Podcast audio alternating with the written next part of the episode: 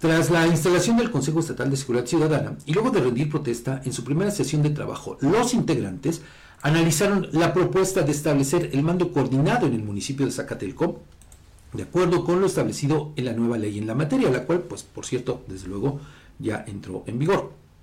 El titular del Secretario Ejecutivo del Sistema Estatal de Seguridad Pública, en funciones de secretario técnico del Consejo Estatal, Maximiliano Hernández Pulido, expuso un diagnóstico de la Corporación Municipal de Zacatelco a efecto de asumir las funciones respectivas en esa demarcación.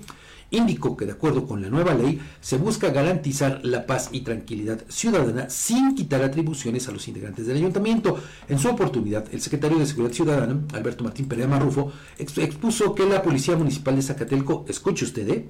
tiene causales para implementar el mando coordinado, como es nada más y nada menos la alta incidencia en la comisión de delitos, la falta de certificación de los elementos de seguridad y la ausencia de un estado de fuerza. Es decir, reúne todos los requisitos para que efectivamente el secretario de seguridad asuma esas responsabilidades, mientras que la parte administrativa pues va a seguir corriendo a cargo del ayuntamiento.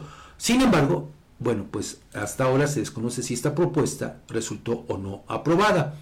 Y bueno, pues mire, llama la, atención porque pues precisamente tú recordarás Edgar que aquí fue uno de los puntos que abordamos cuando se presentó esta ley. Eh, tiene un, nombre, ahorita se me escapa, prioritaria, ¿no? Una iniciativa prioritaria, del gobierno del estado para contar con esta nueva ley en materia de seguridad que fue aprobada como su nombre lo indica, de manera fast track en el Congreso del Estado. Así es. Y bueno, pues de acuerdo con eh, esta nueva ley, pues fíjese, eh, la instauración del mando coordinado será a través de la Secretaría de Seguridad, es decir, quien ahora estaría al frente, en todo caso, de la Corporación Municipal, pues delegaría esas funciones al Secretario de Seguridad Estatal para reforzar en el ámbito municipal la seguridad cuando, le digo, de acuerdo con la ley, resulte estrictamente necesario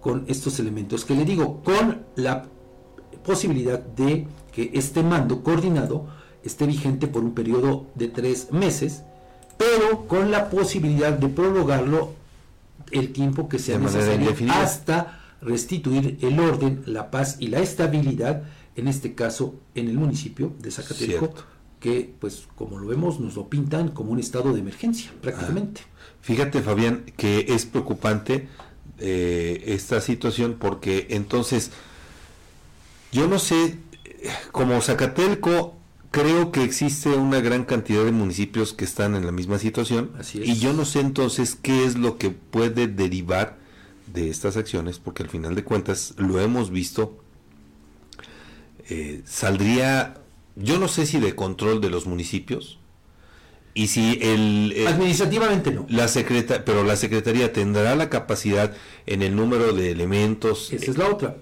Esa es la pregunta, ¿eh? A ver, es que aquí, fíjate lo que dice el secretario. Hay elementos de Zacatelco que no están debidamente certificados. Luego entonces, ¿a qué nos lleva todo esto?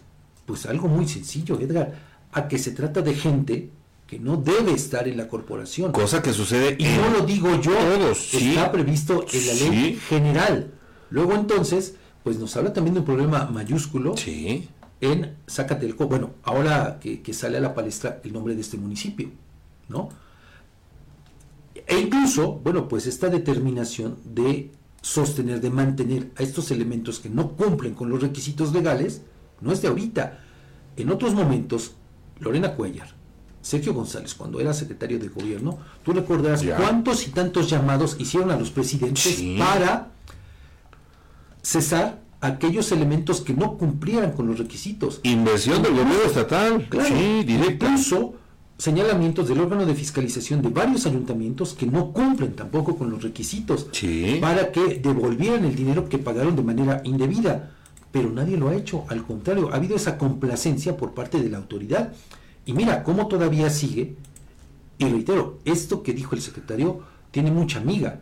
¿Por qué? Porque revela una situación caótica, en este caso en Zacatelco, pero que se comparte también en otras partes, si bien dicen que ya ha disminuido el porcentaje de policías que están en ese estado. Consecuencia, fíjate, es que me llama la atención porque esto es consecuencia de eh, la falta de atención a estos llamados que se hicieron con antelación y que hoy, pues, contra, es, es que como te digo, contraponen todo lo que han dicho desde el gobierno estatal Todo. y desde los gobiernos municipales, hoy se contradicen con, con esta acción, creo yo. Dije, no, no, no. Bueno, vamos a esperar, eh, pues desde luego, a conocer si se aprueba o no esta eh, solicitud que se hizo para el mando. Aunque ahí también, fíjese, me llama mucho la atención porque de acuerdo con lo previsto en la ley, si no me equivoco, la solicitud tiene también que venir por parte del presidente municipal. Ah, y aquí, bueno, el diagnóstico fue presentado por Maximiliano Hernández Polito. Entonces hay algo ahí medio raro que espero pues las autoridades puedan aclarar.